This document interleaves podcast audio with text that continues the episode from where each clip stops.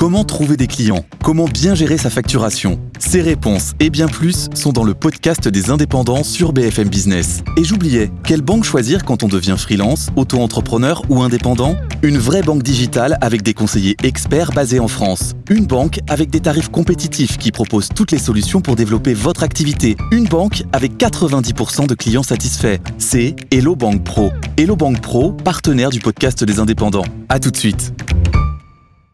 Good Morning Business, Morning Retail. Et Eva Jacon se réveille, c'est bien sûr l'heure de prendre un petit café. Les Français consomment 5,4 kilos de café euh, par an. Vous allez nous parler d'un coffee shop particulier. Ça s'appelle Lutza Torréfacteur. C'est pas seulement une boutique, c'est aussi un acteur qui maîtrise toute sa chaîne de production. Oui, tout à fait. Ce matin, on parle de café de spécialité. Est-ce que vous savez ce que c'est le café de spécialité? C'est un café qui sort pas d'une dosette.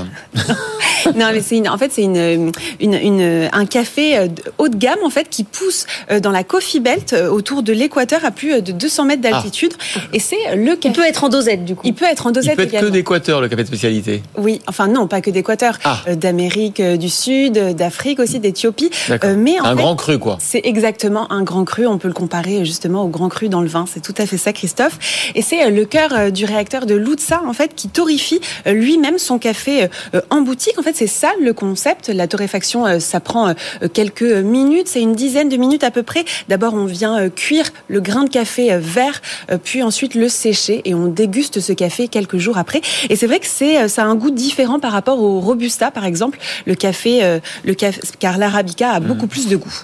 Alors, c'est le prix, d'un grand cru aussi ou pas? Ah, sans doute, sans doute, sans doute. Je sais pas, elle va nous faire un petit café, Eva, on verra. Oui. En plus des boutiques, euh, donc Lutza a décidé d'ouvrir une usine urbaine. Qu'est-ce que c'est une usine urbaine? Oui, alors c'est une usine qui se situe là pour le coup en plein cœur de Lyon, dans le premier arrondissement. Et en fait, Lutza l'a euh, ouvert parce qu'ils ont fait face à une hausse de une hausse de euh, une, une, une, plus forte pardon demande de euh, en e-commerce de, de, de, voilà Ah de, oui. de commandes e-commerce pardon et aussi euh, au développement euh, B2B. En fait, cette usine cette usine elle a un double enjeu, c'est euh, produire euh, deux tonnes de café euh, par jour euh, supplémentaires et puis aussi c'est euh, une une boutique où, euh, et euh, un espace de formation où on peut nous en tant que euh, consommateurs que clients aller apprendre à torréfier nous-mêmes notre café et puis c'est un endroit où les chefs euh, de restaurants, les hôtels viennent pour élaborer leur propre café et euh, en effet le B2B ça représente 15% chez Lutza. On en voit de plus en plus hein, des boutiques spécialisées dans le café. Ça marche? Oui, déjà, il faut savoir que 9% des Français consomment euh, tous les jours un café pris dans un coffee shop. Euh, on note d'ailleurs une augmentation euh, des coffee shops, plus 5%. Alors après, il y a les grosses chaînes comme McCafé, Starbucks ou encore Columbus qui représentent à eux trois 72% du marché.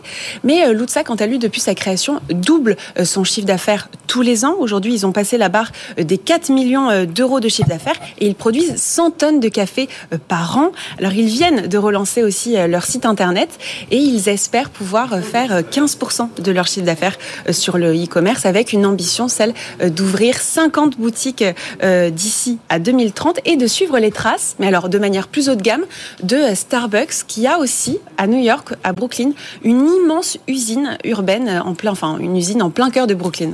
Merci beaucoup, Eva.